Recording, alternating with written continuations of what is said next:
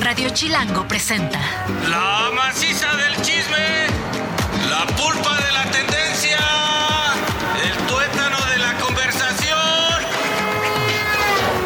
Jan Duverger y Pilinga 2 llegaron para preguntar ¿De qué hablas, Chilango?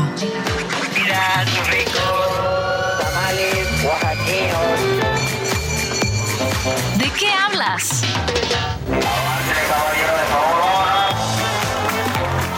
transita por sus venas, bandera. Espero que sangre de la caliente. Yo soy Jan Duverger y estamos en ¿De qué hablas?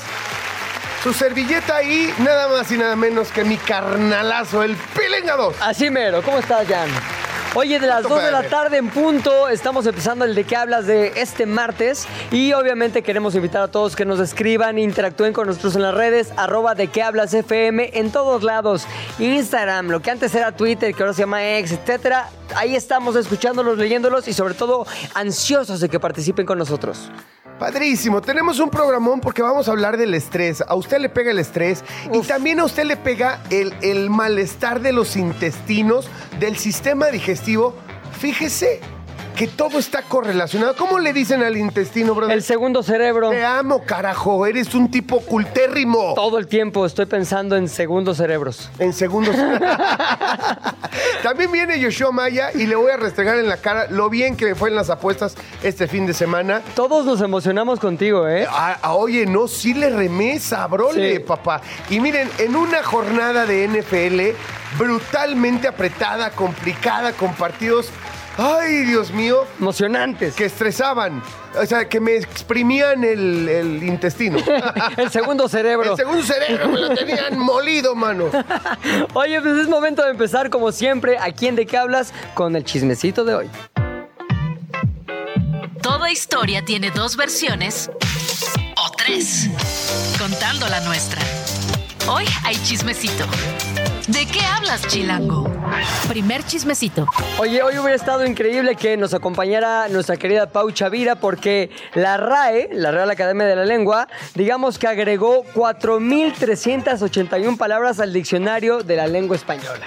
¿Qué? ¿Tantas? Así, 4.000 directo, órale. Tenemos mucho que hacer, ¿Qué? vamos a echarle 4.000 palabras más al diccionario. ¿Qué barcos, güey? Pues me voy a inventar las mías, güey, se No, las paso. y son palabras que ya usas. Cuatro mil y tantas, pues me voy a inventar algunas y para el próximo año también entra alguna mía. El llaneo. imagínate, imagínate inventar una palabra y, o sea, que tú la hayas inventado. Y que caiga ahí. Y que acabe en la RAE, cabrón. Ay, lo voy a intentar. Voy a dedicar mis próximos Tú- cinco años de vida a una palabra y le voy a, en todos lados le voy a decir ¿Y hasta que la gente la aplique.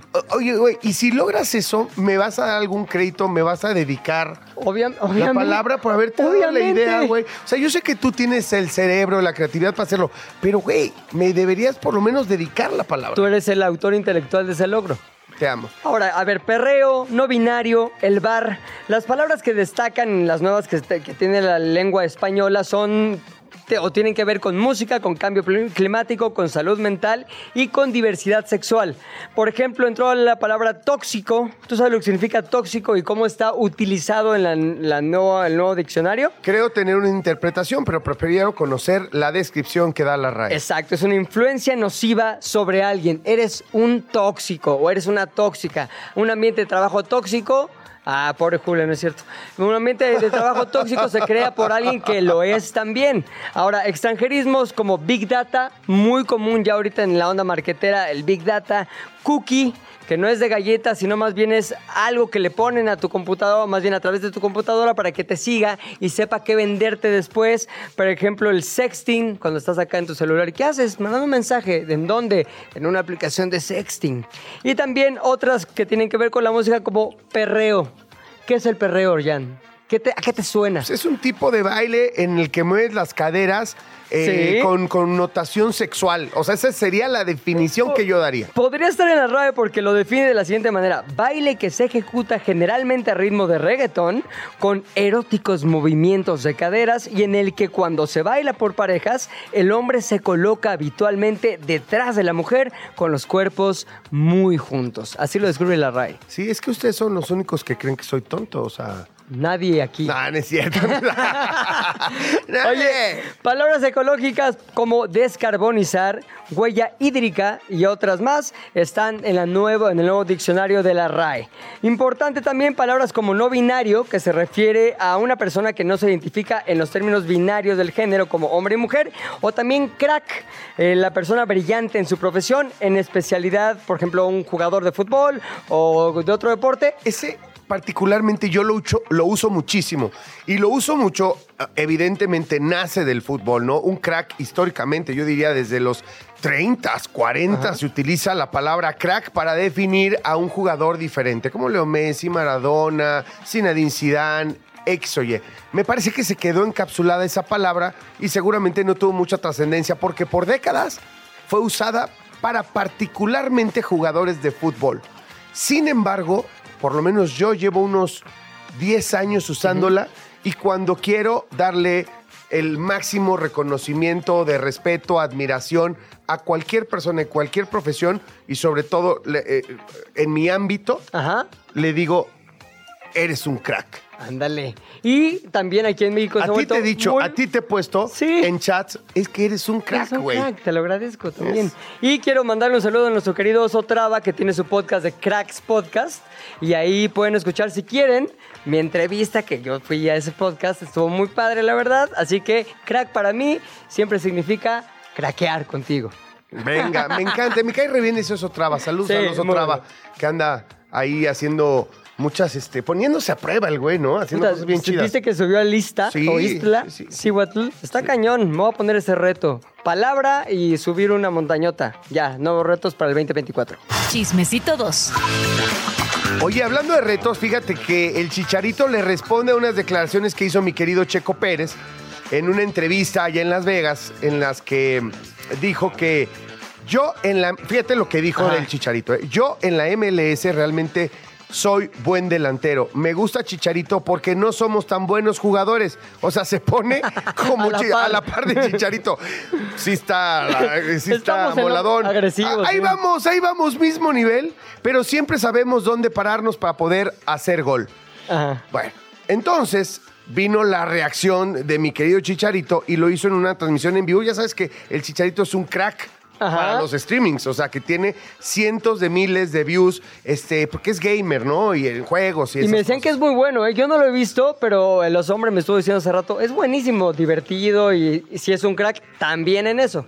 Bueno, entonces esto parece una provocación muy amistosa. Acuérdense que todos los deportistas de Guadalajara, o sea, o del estado de Jalisco, que han sido súper trascendentes, son como una bolita que se llevan muy bien y que apoyan mucho a su estado, a la ciudad, bla, bla, bla. Checo Pérez, Lorena Ochoa, el Canelo. Este, Álvarez. El Canelo Álvarez, anda leyendo bien, güey. Bueno, ahí les va la respuesta de Checo. Eh, perdón, de Chicharito. Checo no juega fútbol muy seguido, por más que lo intente. Yo no manejo coches de Fórmula 1. De hecho, nunca he manejado uno. Pero a ver, ¿quién tendría más práctica? Yo que manejo todos los días un coche, aunque no sea de Fórmula 1, o Checo que solo juega una vez cada seis meses fútbol. Ahí está la lógica del chicharito. Yo pensaría que, que tiene razón, yo pensaría. Sé que tú sí, creo que el oso hombre y yo no, que somos muy apasionados de la Fórmula ay. 1 y entendemos que no tiene nada que ver. Es como si dijeras que porque manejas un auto puedes manejar, eh, pu- puedes eh, controlar un cohete a la luna, neta. O sea, una nave interespacial. Ajá. O sea, no manches, es otra Sí, cosa. sí tiene motor, pero no, no Es fregues. más, te la pongo así. Ajá. Un piloto de avión que se puede subir a, a una nave de la NASA, ¿me entiendes? Y que puede orbitar la Tierra. O sea, no, güey. Son O- cosas di- distintas, distintas, otra tecnología, otra cosa. Tecnologías que probablemente pensás que ni existían. Claro. Y las ves ahí adentro de un aparato que dices, ah, chinga, pensé que esto era de esto podría pasar solo en una película de ficción. Sí está muy difícil manejar un coche de Fórmula 1. Hasta donde entiendo, sí. Tiene una cantidad de controles, además ahora electrónicos, todo está en el volante, los cambios. Entiendo que muchos autos tienen los cambios en el volante, pero de veras es muy, muy complejo. Sí. O sea, muy complejo. Es una máquina muy delicada. Sin embargo, pues ya se retaron. Se retaron, retó a Checo para ir con él a un entrenamiento en el próximo equipo que lo contrate. Si es que eso sucede. Este. Exacto. Todos hagan changuitos Hagan porque queremos changuitos ver ese reto. Para que se dé el reto. No, no es cierto. Mi, chari- mi chicharito todavía tiene, ¿Sí? todavía tiene con. Gasolina en el tanque. Todavía tiene gasolina en el tanque. Bueno, mientras Chicharito conduce un Fórmula 1 para ver quién lo hace mejor.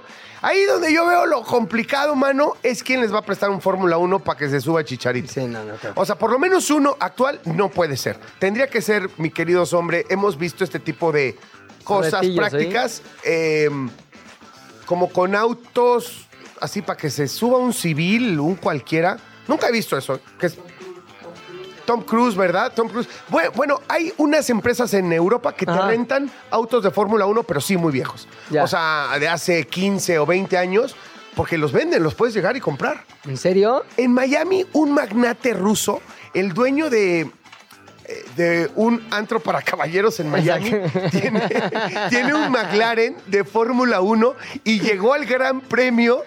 Güey, manejando el McLaren de un Fórmula 1 de los 70, güey. Sí, Y sí pudo. sí, pues yo lo vi, yo estaba ahí. O sea, hay experiencia para nosotros por si conseguimos quien nos deje Claro, a su, a su esas auto. tecnologías sí las conocemos todos. Las de los Fórmula 1 de los 70 son otra cosa, evidentemente. Pues veamos si se da el reto. A mí, la verdad, sí me gustaría verlo. A mí también. Ojalá, me parece que es algo que tiene que ver en las marcas que los patrocinan y todo este rollo.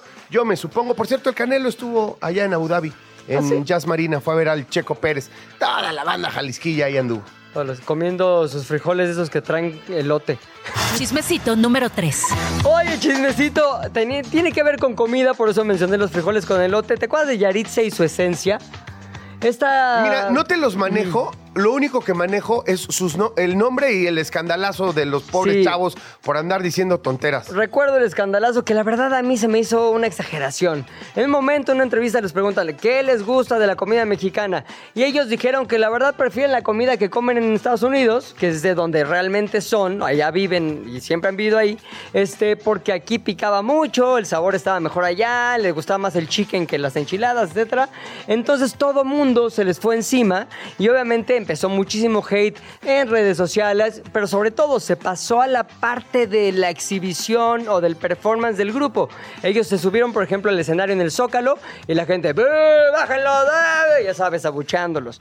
Luego también estuvieron en un festival, el, el festival este que se llamó Arráncame, ¿o ¿cómo se llamaba? Arre. Uno muy parecido, arráncame, arre, cosas de caballos. Entonces, estaban ahí, se suben al escenario y también, ¡bú! ¡Bájense! Entonces, a ver, la chavita Yaritza tiene 16 años. Imagínate que te subes ante una multitud que, pues, en la que realmente te estás ex- exponiendo como artista y como adolescente y todo el mundo te empieza a buchar. Evidentemente, esto te causa un montón de cosas y cosas que se pueden arreglar a veces solamente con un psicólogo. Así que la nota está en que ella, Yaritza, tuvo que ir con un psicólogo y tomar terapia después de todo el estrés y todo lo que le causó el hecho de que la sociedad mexicana, no sé si, no sé si en su conjunto, pero la mayoría en sus conciertos le estaba buchando y estaba atacándola porque no le gustaba la comida. Fíjate, voy a emitir mi opinión. Punto número uno, le tengo envidia a esta niña. Me encantaría estar ahorita en el consultorio de un psicólogo. ¿Por qué? Pues porque me Ah, encantaría, huevo, porque quisiera estar ahí, güey. ¿Qué te digo? Me encantaría estar en un sofá platicando con un dude que pueda manipular Claro, mi mis cerebro y- emociones. y mis emociones. Y mi segundo cerebro. Y mi segundo cerebro que se está haciendo chicharrón, carajo. Pero bueno, no, no, la, la neta, mexicanos, bájenle. Sí. de bowls, no manches. O sea, ya, de veras, habla muy feo de nosotros tener esta reacción. De veras, a veces tenemos que enfrentar la realidad. Nuestra falta a veces de educación, de sensibilidad, de civismo, de buena onda, de empatía. Y luego creemos que lo que nos jode en la vida es el de enfrente, es el político. No somos nosotros, somos, somos bien- a veces somos bien chafas, güey. Esa es la neta. O sea, sé que calienta y que seguramente muchos se van a calentar porque lo estoy diciendo, pero a veces si no enfrentamos que somos bien chafas, no vamos a cambiar. El principio para cambiar es darnos cuenta que somos bien chafa. Y esto que le hacen esta- a estos chavitos me parece chaférrimo Sí. de la banda. Y- Si tú eres alguien que tiene malos sentimientos contra Yaritza y, Y ¿cómo su se- esencia, y su su esencia, eres chafa. Oye, y Mírate aparte... al espejo y corrígelo. También hay que recordar que tiene 16 años. Por o sea. ¿a qué chavita de prepa o secundaria le harías eso de en frente de miles de personas? A nadie. La verdad, no estoy, estoy contigo en esta. Qué chafa. Espero que la terapia sirva y que todo esté bien y que siga comiendo lo que le gusta. Cuarto chismecito. Ese se los tiro rapidísimo porque ya fue la final eh, femenil del fútbol mexicano. La neta es Bien. que el fútbol femenil no deja de ganar adeptos. Eh, me parecen dos partidos extraordinarios, muy duros.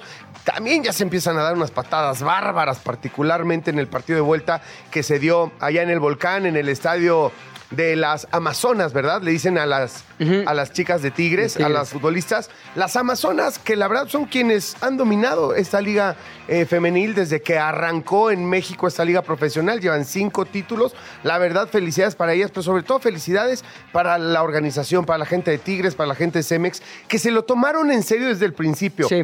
Yo recuerdo mucho una declaración de Billy Álvarez, que quién sabe dónde está, no sabes dónde anda mi Billy. Por ahí anda. Eh, Billy Álvarez de Cruz Azul, que cuando empezó el primer torneo, sale en una entrevista diciendo, ah, chale, pues, pe-". o sea, no dijo así, chale, pero dijo, Pero lo pensó. oigan, es que no se vale, hay unos que se lo tomaron demasiado en serio.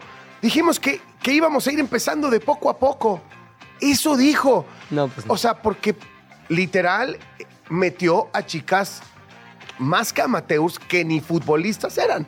Por supuesto, Tigres que desde el principio dijo, vamos a hacer un scouting Como se de debe primera hacer. Claro. y vamos a, ten- a darles instalaciones de primera y vamos a tomarnos en serio. Tigres le metía 7, 8, 9, 10 goles a, a equipos como Cruz Azul y otros que pensaron que era una especie de ensayo de meter a quien fuera. ¿Me entiendes? Y ahí estuvo Ahí están los resultados. Ahí están los resultados. Luego entonces, en este proceso de profesionalización de la liga, evidentemente ya todos son super pros, pero Tigres, América, Chivas y Monterrey, las Rayadas llevan ventaja. Tan es así que son los únicos cuatro equipos que han sido campeones en la historia de la liga femenil. Por supuesto han repetido, las primeras en, en la historia fueron Chivas y este y bueno, ya de ahí no te cuento las finales de Monterrey de Rayadas contra las Amazonas de Tigres de, de- de la Universidad de Nuevo León. Son unos agarrones brutales. Yo te voy a contar una anécdota Sí. rapidísimo. Estaba en el estadio de béisbol que está muy cerca del volcán, de hecho en la misma calle, pero pues no sé, debe estar a un kilómetro de distancia. Estaba yo viendo este, un partido de béisbol de temporada regular de la de MLB Ajá. que vino a México en aquel entonces a Monterrey, a los Dodgers de Los Ángeles, de hecho. Estaba viendo los Dodgers y, y- y estábamos así, pues, como tranquilo el estadio lleno de béisbol y de repente decía, hacia lo lejos. Era una semifinal, me parece, femenil de Rayadas contra Tigres. Allá en el estadio, que quedaba como un kilómetro, Ajá. y escuchábamos. Lo- y había unos palcos que tenían televisiones y toda la banda estaba volteando hacia las televisiones de los palcos en lugar de estar viendo el, ah, béisbol. sí, buena onda sus bolas. Qué padre que venimos al béisbol y todos estamos viendo. Así de interesante se pone el, fútbol femenil. Ojalá todo este tema que arrancaron por ahí en la Cámara de Diputados y senadores de que la igualdad, La paridad la paridad de, de sueldos pagos. no acabe por frenar un poco el desarrollo del fútbol femenil. Vamos a ver. Felicidades a las Amazonas. Y el chismecito final. Oye, pues con que tenemos nuevo rey del pop. ¿Quién es el rey del pop? Michael Jackson. Qué viejo estás, es Bad Bunny. ¿Por qué? Porque Forbes corona a Bad Bunny como el nuevo rey del pop. ¿Por qué? Porque tiene un éxito tremendo y aparte es catalogado como esos exitosos menores de 30 años. Bad Bunny supera en números incluso a la que nosotros pensaríamos es la estrella más grande del pop. Me refiero a Taylor Swift en plataformas ¿En digitales. serio? Sí. Acá. Y aparte es el primer artista latino en encabezar un festival que la verdad se ha vuelto famoso en todo el mundo, Coachella o como le llaman algunos como José Feliciano Cuchilla. Tocó con, tocó con José Feliciano. En serio. Sí. No seas así. El concierto de Bad Bunny, todo en español. Imagínate, esto es, esto es Coachella en abril de este año. Empieza el concierto, salen íconos de la música latina. Sale Rocío Durcal, Juan Gabriel, Ricky Martin, Tam. En eso, Bad Bunny. Ah, todo el mundo se aloca durísimo. Muchos de los asistentes evidentemente fueron por Bad Bunny. En un momento del concierto, que todo lo estuvo cantando y hablando en español, se con José Feliciano. Y José Feliciano dice, muy entusiasmado y también muy seguro de sí mismo, me encanta estar aquí en Cuchilla. Estaba per- perdido el señor, pero bueno. Ah, ah, mira, a ver, güey, ¿de qué te...? A- Arre, le dijiste arranque, güey. o sea, Bueno, pero yo no soy José Feliciano. Bueno, pero, pero eres una cara de festivales y todo, güey. Y así, ah, no, fuera Coachella, güey, o el Corona Capital, o Sí, dime alguna de- tienes de razón que payasadas, güey. Ahora, cosa importante, obviamente el nombramiento de Bud Bunny como el artista pop o el rey, nuevo rey del pop ha causado mucho, muchos este, comentarios en contra. Como dicen, a ver, ¿cómo Bad Bunny va a ser el nuevo rey del pop cuando Michael Jackson está ahí, como tú bien lo mencionaste? Este, no puedes comparar a Bad Bunny con un ícono como Michael Jackson. Ahora, lo que es cierto es que las cosas que han llevado a Bad Bunny a estar catalogado así por la revista Forbes tiene que ver con su influencia en el mundo latino, su conexión con el idioma en español y también que es la inspiración completa para muchísimas generaciones de jóvenes que hoy quieren hacer música y la quieren hacer como Bad Bunny. Así que una cosa. se lo merece. A mí, esto que dice Forbes, me jode el estrés y me jode el intestino. Jan y Pilinga 2 saben mucho, pero no todo. Por eso tuvimos que llamar a un especialista. ¿De qué hablas, Chilango? Ay, mamita chula, pues a un Ay, tema. mamá. Este, miren, más que plática de programa de radio, la neta va a ser una consulta. Exacto. Me vale más. Justo Ahora tiempo. sí, me declaro justo just in time, papi. Está el doctor Jacobo Velázquez Aviña, cirujano y endoscopista gastroin- gastrointestinal, para hablar con nosotros del impacto del estrés en el sistema digestivo. Y yo voy a proponer que el tema, doc, sea de ida y vuelta. Lo que hace el estrés al sistema digestivo y lo que hace un mal funcionamiento del sistema digestivo a nuestra mente y a nuestras emociones y a nuestra salud mental. ¿Cómo estás, Jacobo? Muy bien, muchas gracias. De hecho, previendo eso me traje el recetario. Ah. Traigo el blog, el Te blog amo. completo. Oye, a ver, cuéntanos, ¿qué pasa? ¿Cómo está vinculado esto del estrés con el sistema digestivo? Me parece que es un tema que lo, escuchamos ahora en todos lados y hay que tener ciertas precisiones de parte de los especialistas. Sí, fíjate que algo bien interesante es que cerca del 70-80% de nuestra consulta, el paciente llega diciendo, Doc, me, bien- me duele el estómago, tengo diarrea o tengo estreñimiento, pero en el trasfondo es un problema emocional. 70% de nuestra consulta tiene esto. ¿Y cómo te das cuenta que se trata de un problema emocional que le tienes que dar, obviamente, solución gastrointestinal, pero que ahí no está el origen? Claro, eso nosotros le llamamos enfermedades funcionales porque no hay evidencia de daño. Si nosotros les hacemos estudios, aparentemente está normal, incluso hasta endoscopías les hacemos y todo está normal. Que, a ver, expliquemos para quien no lo sepa, me parece que todo el mundo lo sabe, casi todo el mundo, pero una endoscopía literal es metes por la boca una camarita en la que no se te escapa nada, ¿no? Ves absolutamente todo sobre el sistema digestivo, ¿no? Desde la tráquea, el esófago, el estómago y puedes llegar hasta el intestino. Sí, de hecho lo dividimos normalmente en tres, las endoscopías, como se divide el tubo digestivo, superior, medio, inferior. El superior es una cámara que entra a través de la boca y va a revisar las primeras porciones, esófago, estómago y 15, 20 centímetros después del estómago. Aunque quisiéramos revisar más con la cámara, ya no se puede. No, ahí sí ya viene el de ida y vuelta. El de vuelta es la colonoscopía. que esa ya es otra Es cosa. otra historia, otro motivo Ahí para ya que te cosa. agarren dormidito, ¿no? Porque De hecho- ¿por dónde va la No, colonoscopía? de hecho, lo- todos los estudios endoscópicos son con sedación. Ah, Sí, Deberían de ser con sedación la endoscopía y la colonoscopía con sedación. La verdad tengo que confesar que yo he tenido muchos problemas. Ya me hicieron la... Siempre, siempre se me olvida la operación esta. ¿De para, hernia el, o qué? para el reflujo, sí, la hernia y tal, ¿cómo se llama? La funduplicatura. Esa cosa está dificilísima de decir. Ya me la hicieron, me han hecho miles de estudios y la verdad tengo un fanatismo, debo decirlo, por el tema de la endoscopía, porque la sedación es... Perdón, se siente bien bonito. O sea, te, te manda a jetear, pero divino. O sea, pero sientes bonito. A ver, No sé revíseme más, qué. doctor. O sea, güey, no sé por qué. Y cuando regresas, a pesar de lo que te hicieron. o más bien, no sé si por lo que te hicieron regresas bien contento. No, de, de hecho, fíjate que el éxito de una endoscopía va a depender de la sedación. Cuando un paciente despierta y te dice, ¿ya van a empezar, doc? ¿O a poco ya la hicieron?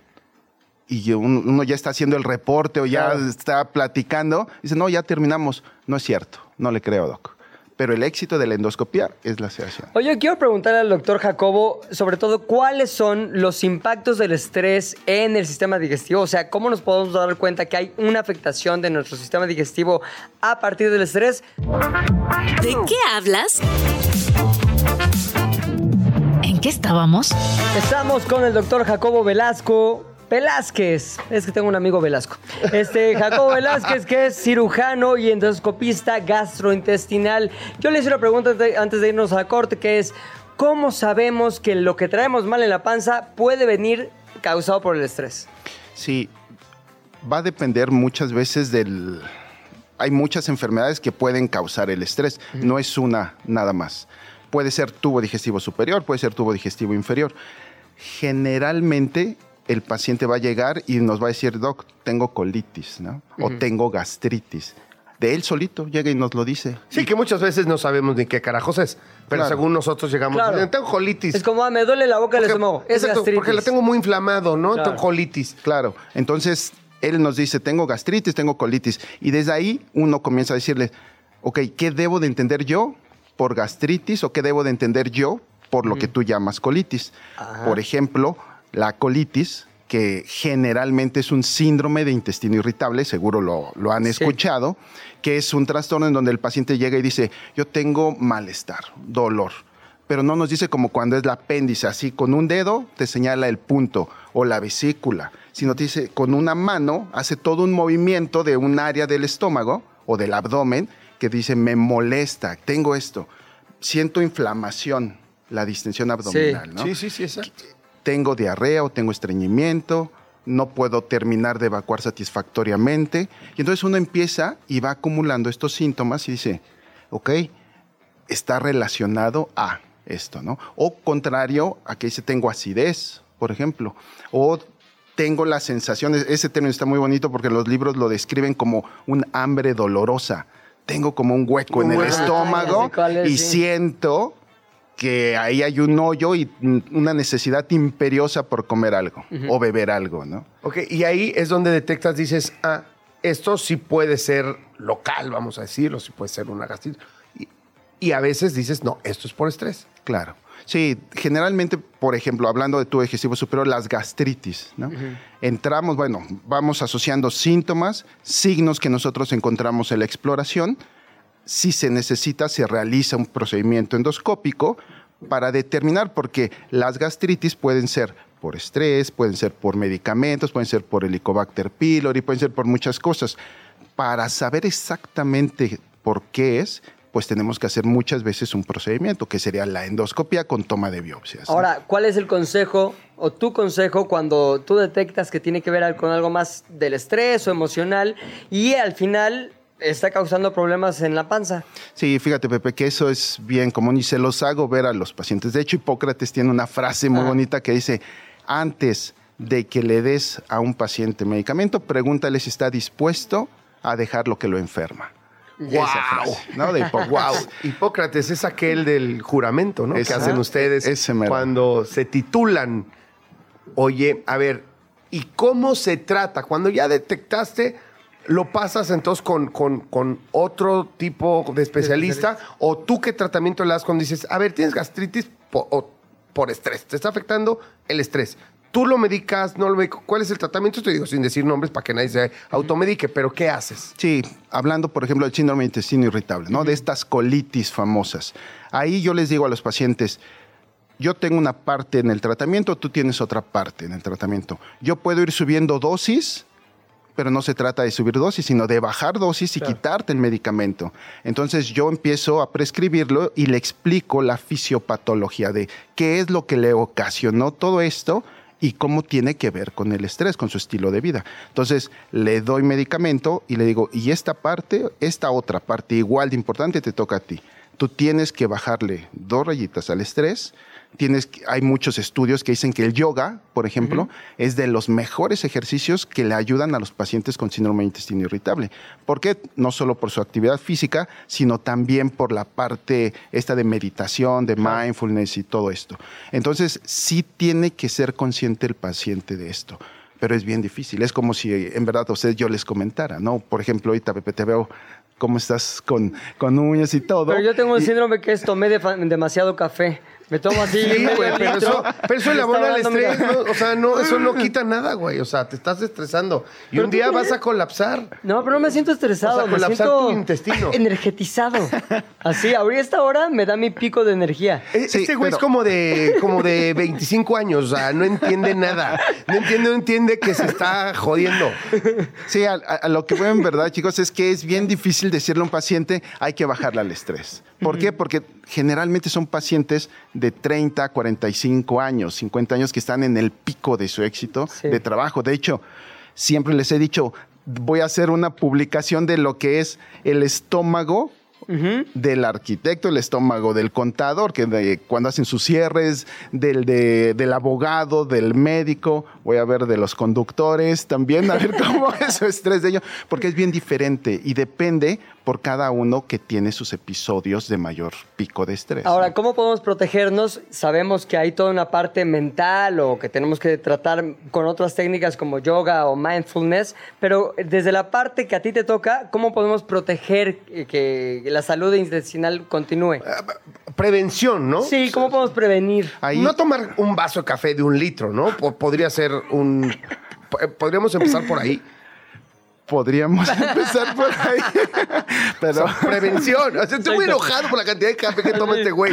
No, sí, eh, le tengo que bajar. No, de hecho, cuando empezábamos la plática dijeron algo bien importante, el segundo cerebro, ¿no? Sí. Y eso se habla cada vez más por la cantidad de neuronas que tenemos en el tubo digestivo. Entonces, uno dice, ¿como neuronas en el tubo digestivo? ¿A qué te refieres, Jacobo, no? Sí, el, si todo el tubo digestivo está lleno de neuronas. De hecho, hasta se considera que hay más neuronas en tubo digestivo que células completamente en el cuerpo, ¿no? Ahora, ¿son funcionales? ¿Sirven como el cerebro?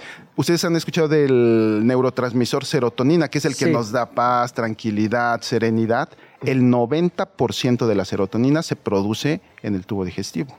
Entonces, Carajo, la he matado toda, mi maldita Noventa, serotonina. exacto. Tú también con el No, café. con café no la mata, ¿no? no. Ahí está.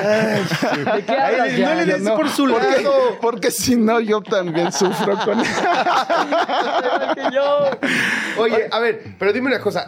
Quiero, aquí me voy a meter en un tema que probablemente no lo teníamos en la agenda, pero es la vuelta. Sí. Cuando sí realmente estás afectado por una bacteria, por malos hábitos y tal, este tema de las emociones, de la salud mental, puede provenir y cómo lo, y cómo lo detectas. ¿Cómo detectas a alguien que tiene depresión?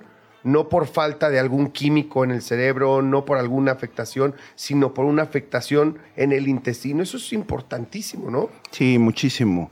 Porque, de hecho, lo que iba con esto de los neurotransmisores y de las neuronas es por la relación tan estrecha que hay, seguro han escuchado esto también de la microbiota, Sí. ¿no? Sí. ¿Qué es Pero explícanos para que todos ¿qué, sepamos. qué es esto de la microbiota? Pues es el ambiente, es todas las poblaciones de bacterias que viven dentro de nosotros. Y eso, si lo vemos nosotros, en verdad es una maravilla el cuerpo, porque uno dice, como, a ver, bacterias dentro de nosotros y son buenas, y ¿por qué no nos matan? no?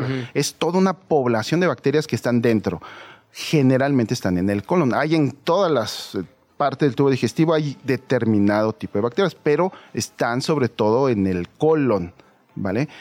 El síndrome intestino irritable, las colitis estas, es porque hay un sobrecrecimiento de estas bacterias. Y entonces al haber un sobrecrecimiento de las bacterias, hacen que se fermenten los azúcares de ciertos alimentos que no se pueden absorber y entonces producen gas y gas y esa es la Ah, la explicación de los síntomas, el dolor que tiene y demás. Entonces, por eso es la, importante, la importancia, Jan, de la cantidad de microbiomas o de bacterias que tenemos y la calidad de ellas. parte del tratamiento de estas colitis es disminuir la cantidad de bacterias malas que están produciendo este gas, meter bacterias buenas, los famosos probióticos, después prebióticos, que es alimento para los probióticos, y alguna molécula le añadimos que rompa estas burbujas de gas, que es lo que le está produciendo el síntoma. ¿no? Yo te quiero hacer una pregunta. Lo dice con, un- o sea, Sí, lo con dice una, muy o sea, sencillo. con una tranquilidad. El, el- el- el placer del conocimiento, ¿no? O sea, se le nota en cómo se expresa con el placer de yo lo sé. ¿Podríamos, ¿Podríamos realmente sufrir consecuencias emocionales por tener una microbiota disminuida o afectada? O sea, ¿podríamos sentirnos tristes o sentirnos ansiosos? ¿Cuál es la afectación de la relación directa? Y más aún, Pepe, incluso hoy hay muchos estudios que dicen que, por ejemplo, el Parkinson o hasta el Alzheimer puede estar asociado a una alteración en este microambiente de bacterias que tenemos. Imagínate. ¿Eso es conocimiento nuevo o por qué No. apenas se está hablando de ello? Porque no tenemos todavía la, el- la evidencia científica contundente, pero sí hay, por ejemplo, nosotros como gastros vemos mucho un paciente que tiene cirrosis, hay muchas causas de cirrosis, de las más frecuentes por alcohol, Claro. Pero cuando No, ya de mí no vas a estar hablando, me largo. No, Me no, la- no quise señalar allá. Me no. largo, me largo. No vas a estar ¿Te hablando de, así, de Yoshua Maya y su adicción a la beluga. Pero ahí sí vemos, por ejemplo, que está muy asociado esa cantidad de bacterias que produce porque uno de los tratamientos para tratar el problema encefálico que produce la cirrosis es abordar y tratar estas bacterias desde el tubo digestivo. Y uno dice, ¿cómo? ¿Qué tiene que ver el tubo digestivo con la encefalopatía que tienen los pacientes cirróticos? Tú tratas con antibiótico a estos pacientes y se les quita la encefalopatía. O sea, a ver, a, Guau. a- a mi macrobiota no le gusta el Microbiota. alcohol. Micro, eh, macrobiota. Micro, Micro. Microbiota. Micro. A la microbiota. No, no me veas así. No, no, no, no te pases. Macrobiota, unas viborotas ahí en el intestino. A mi microbiota, perdóname, es que estoy muy afectado por esta plática. Muy. ¿Le gusta o no le gusta la bebida? La O sea, beluga en específico. ¿El alcoholito le gusta o no le gusta? no. Nada. ¿El café? Ni tantito. No. Ok. De hecho, va a depender del padecimiento. Regresando nuevamente, ¿y por qué hago tanto énfasis en esto de las colitis, ¿no? del síndrome de intestino irritable? Porque es de lo que más vemos en la consulta. Entonces, a estos pacientes muchas veces llegan y dicen, Doc, pero es que yo no tomo café, yo no tomo alcohol, yo no fumo, yo no... y uno dice, ok, pero eso no es lo que te está haciendo daño, ¿no? Hay un cierto tipo de alimentación que le llamamos food maps, Ajá. que es un acrónimo de ciertos alimentos o grupos de alimentos que le van a causar esta distensión porque no se pueden absorber. Y entonces ahí está, por ejemplo, el aguacate, la manzana, el mango. O sea, ¿son malos para no son malos, quizás nosotros que no tenemos eso, podemos comerlo y no pasa Ah, nada. Pero en ciertos pacientes que tienen intestino irritable, en ellos comer eso van a deshacerse en fragmentos todos esos alimentos, no se van a absorber y es lo que les decía, llega al colon, esos se fermentan, producen Claro, los es una fiesta ahí, una fiesta maligna. Si les late, podremos nada más para antes de irnos hacer una pequeña lista de tres eh, elementos de qué es bueno para la microbiota y qué es malo para la microbiota. Nada más para que nos llevemos ese conocimiento y podamos empezarnos a acordar. Sé que es muy general, pero igual si se puede llevar algo la audiencia de de qué hablas, ¿qué sería? ¿Qué deberíamos y no deberíamos comer? Yo creo que lo más importante, Pepe, de todo es no autoprescribirnos antibióticos. Eso. porque los antibióticos es lo que más altera completamente el microbioma. Al estar tomando alteramos, y si bien es cierto que en todas las bacterias una de sus grandes bondades es que se va a ir adaptando a la edad y a donde estamos y es- tiene una resiliencia impresionante, el que nosotros estemos metiendo antibióticos la va a alterar. Entonces, creo que si de algo se tiene que quedar la audiencia es no autoprescribirse antibióticos, porque en verdad eso le da en la torre al microbioma. Y del lado de- del punto de vista positivo, ¿qué sí? ¿Qué, qué sirve? ¿Qué está bueno tener en tu dieta diaria o por lo menos frecuente? A- Ahorita esto del magnesio y todos estos co- complementos alimenticios tan chidos. Sí, sin duda. O sea, el- los complementos también cada vez hay más investigación sobre estos complementos, pero es una dieta saludable. Y más que dieta, es un estilo de vida saludable, porque el hacer ejercicio va a influir ciertamente también ahí. Y no se sientan otra vez agraviados. No, No, no, ya, ya sabes qué les iba a decir. Disfrú- disfrútenme porque no sé cuánto les duro, güey. O sea, la Aprovechenme. verdad, acaba de venir a sentenciarme, Jacobo. Gracias. Oye, ponle aplausos a Sí, Jacobo. no. Y tienes que regresar, Jacobo, porque tenemos más dudas que certezas. Al- Pero muchas. No, y tienes que venir a checar que sigamos vivos, güey. Muchas gracias, Jacobo. ¿Dónde Gracias. te podemos contactar y seguir si es que ese fuera tu interés?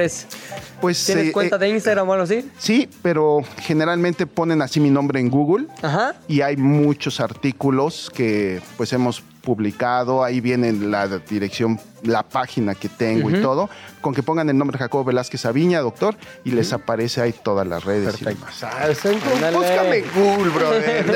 Soy súper. Yo publico artículos de ciencia, brother. No, fo- no fotos sexys. Gracias, Jacobo. Es hora de la apuesta fuerte de este programa. Con Joshua Maya. Ahora sí, pues ya se apareció Yoshua Maya, que viene cuando se le pega la gana, hace lo que le- se le pega la gana, a pesar de que le hicimos cortinilla y todo. Pero siempre viene con sonrisa y con victoria. Ah, y con victoria. Ayer ganó mucho dinero. Pues así es Por su andarle vida. apostando a sus osos de Chicago.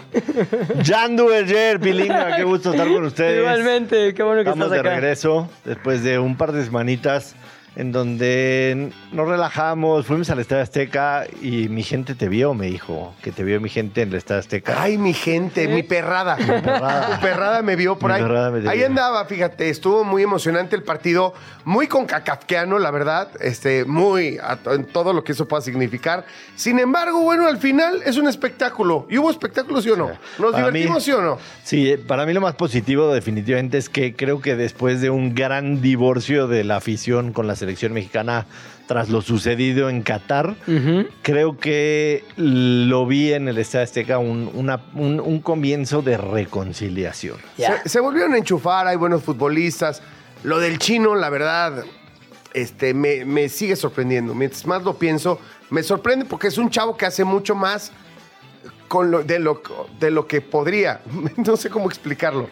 No lo- tiene tantas herramientas para hacer lo que hace, esa es la verdad. Sí, cambió, cambió el partido cuando ¿Verdad? Cambió Ese- el partido. Él fue el que cambió el partido. Sí. Pepe nos está escuchando con atención, pero él opina lo mismo. Él lo vio Yo- a detalle. Te lo dije ayer.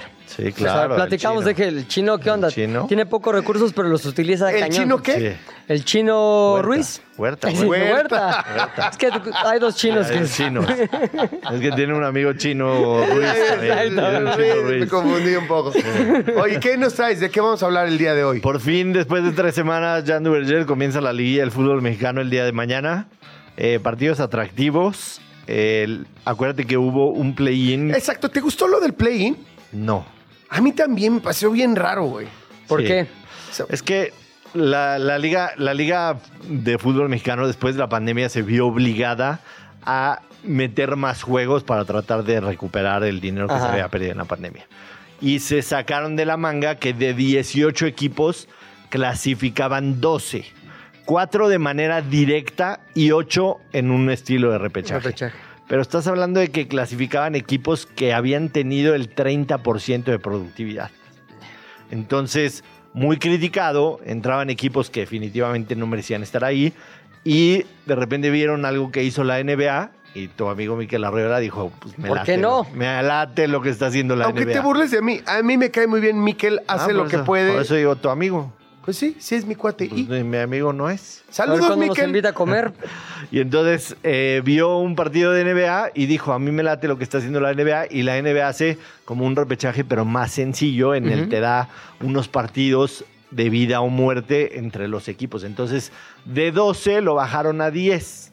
Califican 6 directos y 2 entran por la vía del play-in, que son partidos a matar o morir. Lo que le salió mal es que los partidos del play-in fueron entre equipos no atractivos. Normalmente te puedes encontrar ahí un Pumas, un Cruz Azul, Chivas, que ha tenido temporadas mediocres. ¿Y ahora? Pero los que estuvieron en el play-in fue San Luis, fue León, fue Santos y el otro Mazatlán. León, León tiene su charming, ¿no? Y al Mazatlán, pero, pues pero ahí... local, el- local. ¿Estarás de acuerdo conmigo que... Pero, por ejemplo, el tío Richie pues hace que ya se interese todo el mundo por el Mazatlán. ¿Estás de acuerdo que el 80% de la afición mexicana de fútbol lo genera América, Chivas, Pumas, este, obviamente Sin Cruz duda, Azul. Monterrey y Rayados? Sin duda alguna. Entonces, cuando el 80% está en esos equipos enfocados, sinceramente los otros equipos pues, no Eh. los ves mucho, no los ves muy seguido. Y les tocó esos equipos, pero a final de cuentas ya está definido. Los duelos van a ser eh, miércoles la ida y sábado, eh, miércoles y jueves la ida, sábado y domingo la vuelta. Mañana miércoles juega Ame- León en contra del América, se juega en León. Y también San Luis que recibe a Rayados. Ya para el jueves, Puebla recibe a Tigres. Y por supuesto está el duelo más atractivo, que es eh, Chivas recibiendo a los Pumas. Tú tienes cara de Puma, ¿eh? No, yo soy chiva, pero por tradición, mi papá Nada le va a, los más. chiva- a las chivas y ya de ahí. Pero en realidad no sé ni Nada quién más. juega. No, no sé un jugador de chivas. Nada. Pero así me mantendré. Está muy bien. Está muy bien. Los escucharé a ustedes que me cuenten qué pasó. Yo, pero yo soy una esponja que aprende, aprende para repetir después. Me llama la atención que, por ejemplo, para los partidos de ida, solamente uno de los locales es favorito. Y es Chivas en contra de Pumas. Es Chivas en contra de Pumas, porque Pero- es el más emparejado y el más atractivo por nombres. Pero a mí me parece que en términos de fútbol, a pesar de que viene León vía, América. vía el play-in, por supuesto es un León América que tienen juegos normalmente muy abiertos. Son dos equipos de vocación ofensiva, son dos equipos tirados Y para es una, plaza, es una plaza ruda, León. Es una no plaza ruda. que dejan entrar mucha afición de la América. no quieren se mucho a la América, se cercano. meten. Sí, sí, sí, sí. O sea, bueno. acuérdate aquella de con el Piojo Herrera que venían como en esta, me acuerdo perfecto Ah, de el esa. León traía a la América de hijo varias Pero liguillas, gacho sí. en las liguillas. Y particularmente cuando el América llega así de favorito. El América en la temporada regular, si nos basamos en lo que vimos en la cancha, híjole, tendría que ser campeón. En Europa sería campeón, no habría. Indiscutible. Indiscutiblemente, ¿no? Ya, sería campeón en Pero América. hay una cosa interesante. América lleva, o sea, mañana va a cumplir 18 días sin haber jugado. Sí jugaron unos partiditos ahí disque amistosos, pero no Ajá. es lo mismo. León ya tuvo dos partidos de actividad. O sea, por lo menos vuelves a agarrar ritmo. No es lo mismo un Claro. partidito amistoso en contra de unos chavos que les dices, no vais a meter la pierna para que no vayas a lesionar a alguien. Claro. Oye, 18 días sin jugar a la América y por eso te tengo un pick para que hagas, es lo que te iba a preguntar. A ver, dime para si. que hagas algo de dinerito. Venga, cuéntame. Aquí viene la parte interesante para mí. León anota el primer gol del partido. Hijo de. ¿Qué momio trae eso? A ver, cuéntame. Más 140. Hijo de. O sea, por- es profundamente atractivo. Por cada 100 gana 140. Ya sé, no sé si comprártelo, pero me parece profundamente atractiva. O sea, si le quieres, puedes salpicarle algo a que gana León, que paga más 190. Pero sí, León, yo creo que tiene que ir a buscar el partido jugando en casa. América, en lo que sale un poquito con, digamos, este oxidadito de los 18 Ajá. días que no jugó. Y León viene aceitado. León el domingo le metió tres a Santos. y Sí, lo vi, lo, rápido, ¿eh? lo vi y rápido y bien y jugando con esa vocación. Este, hasta el Arcamón, este güey que se lo peleó Cruz Azul, América y se lo lleva León al final del camino. Ya sabemos que Grupo A Pachuca. ese le gusta ir para adelante todo el partido. No, no, pero no para de empujar. Ya te dejé un pixito para que lo conviertas en efectivo. Pues en eso yo estoy también, ¿Estás Josh. o metido? sea, ¿Estás metido? yo estoy apuntando a lo que dices y luego ahí veo cómo le hago, pero voy a entrarle con algo. Yo, yo te ayudo, yo te ayudo con mi cuenta.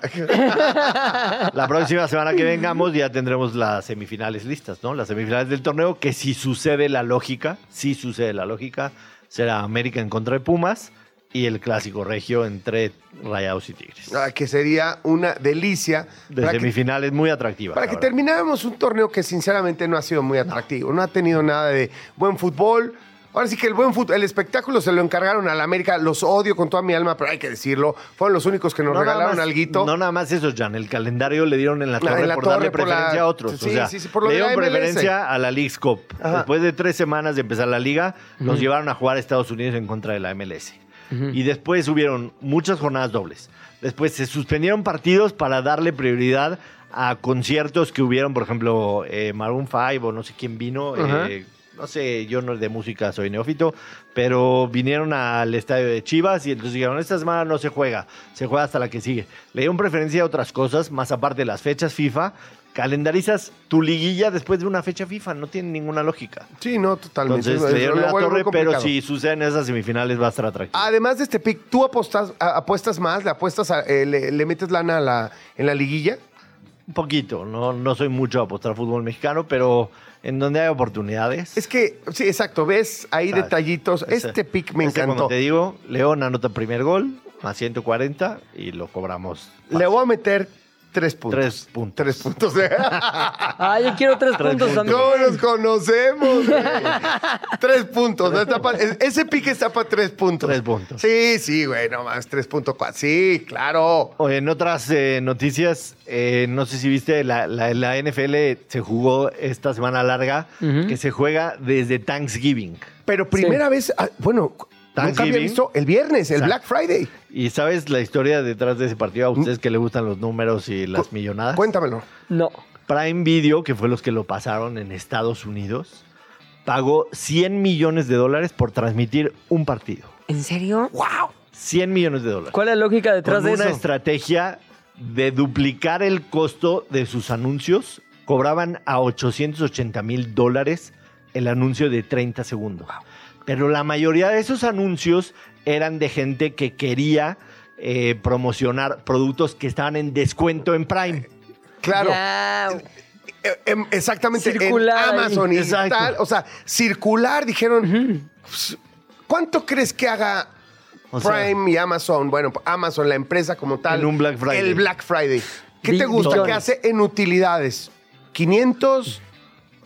¿800 mil millones de dólares? todos. Dude, a nivel global. Pues vamos a meterle 100 para que ande la maquinita un poco más Comerciales para ellos. Y la O NFL sea, les dio el primer partido programado en viernes. Entonces el viernes a las 2 de la tarde tuvimos NFL, un partido loquísimo entre Miami y los Jets.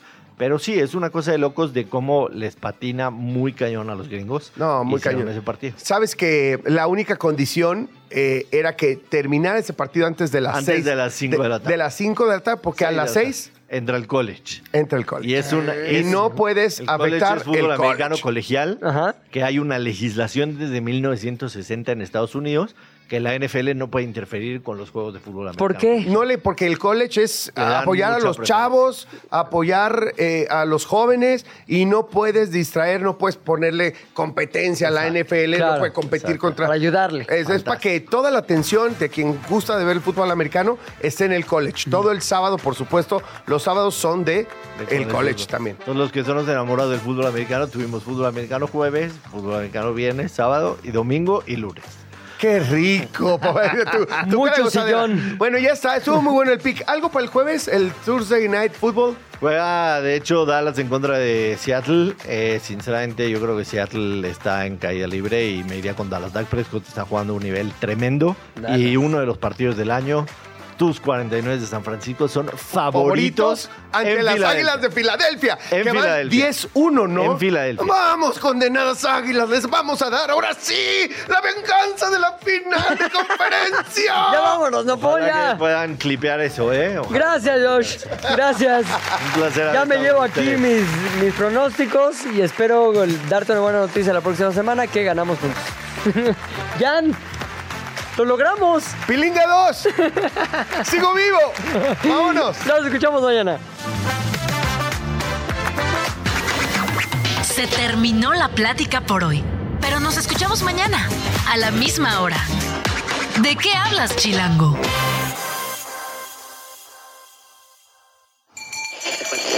Radio Chilango, la radio que... Viene, viene, ¿eh?